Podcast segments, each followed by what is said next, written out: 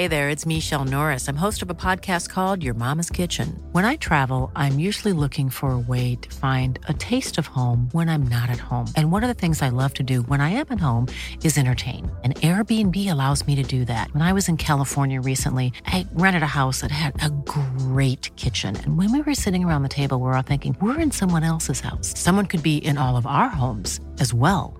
If you have a home, but you're not always at home, you have Airbnb. Your home might be worth more than you think. Find out how much at airbnb.com/slash host.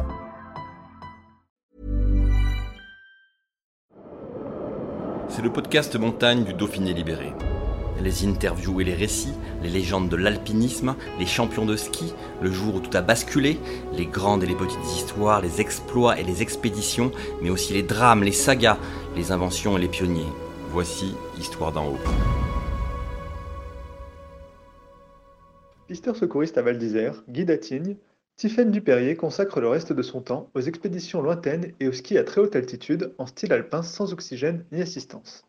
Elle sera la marraine des rencontres ciné-montagnes de Grenoble du 2 au 6 novembre et évoque la particularité de cette glisse sur les sommets himalayens à plus de 8000 mètres d'altitude. Un reportage d'Antoine Chandelier.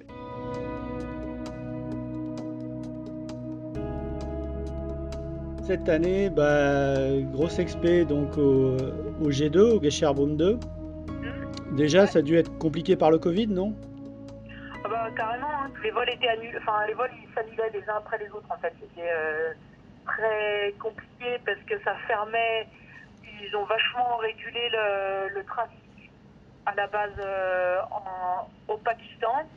Ils voulaient vraiment limiter les entrées parce que c'était pendant le ramadan, alors euh, ils voulaient éviter qu'il y ait trop de flux. Euh, et, en France, euh, pareil, quoi. Le trafic était limité et puis il a fallu être un peu persévérant. Et ça, ça a payé, quoi. On s'est fait annuler quatre vols quand même. Et donc l'itinéraire que vous descendez sur le G2, donc c'est un itinéraire qui euh, d'alpinisme, puisque 75, donc c'est Bâtard et puis Yannick Seigneur qui font l'ascension. ouais. Dès le départ, c'était votre ambition de, de, de redescendre par là?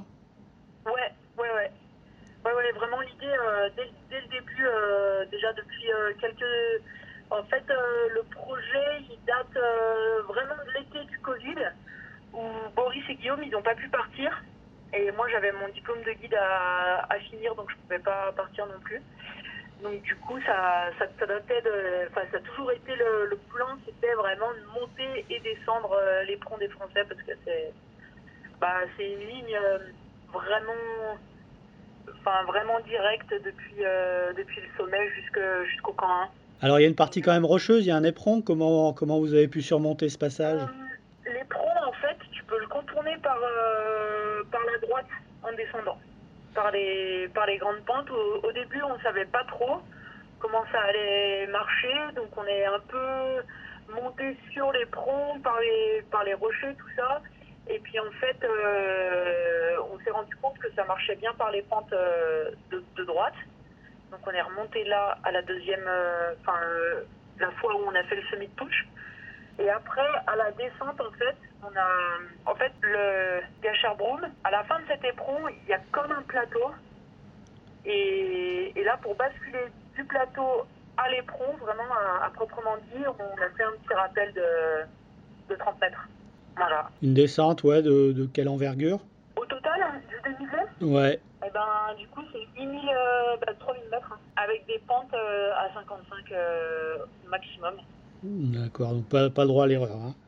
Non, non, non, non, non, chute, chute interdite. Alors, pour quelqu'un qui n'a bah, qui, qui a pas trop l'habitude de ces, de ces hautes sphères, de ces hautes altitudes, quelle est la particularité du ski par ces altitudes à 8000 Pour vous, je crois que vous avez des, qui dit euh, style alpin, donc dit bah, gros sac à dos, euh, pas d'oxygène artificiel. Comment on est quand on skie à 8000 Comment on se sent?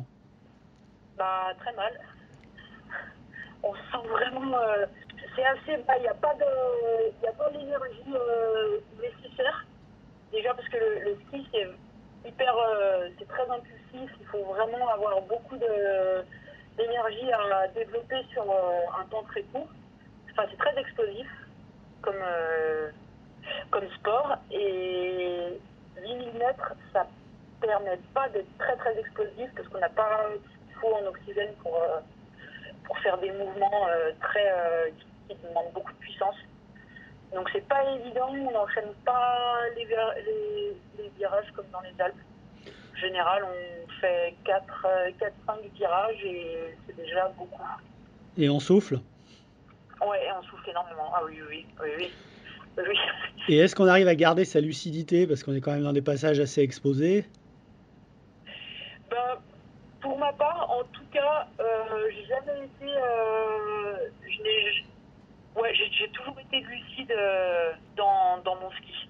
La principale difficulté sur cette, sur cette, sur cette réalisation, elle était où? Elle était vraiment dans, dans l'ascension. Dans l'ascension parce que c'est une voie où il n'y avait pas d'infos, il fallait quand même retrouver un peu euh, l'itinéraire, euh, faire un peu au plus simple parce qu'on a les skis euh, sur le dos, on a la tente, on a tout, on se déplace avec tout. On a quand même pas mal de poids, c'était là la principale difficulté. Et en termes de ski, je pense que quand même l'entrée de l'éperon et la grande pente terminale avant le camp 1, là c'était quand même vraiment, il fallait être vraiment très très concentré euh, sur, sur les skis quoi. le, le poids sur le dos, c'est combien à peu près? Euh, c'est entre euh, 15 et 18 kilos. 15 et 18 kilos, d'accord.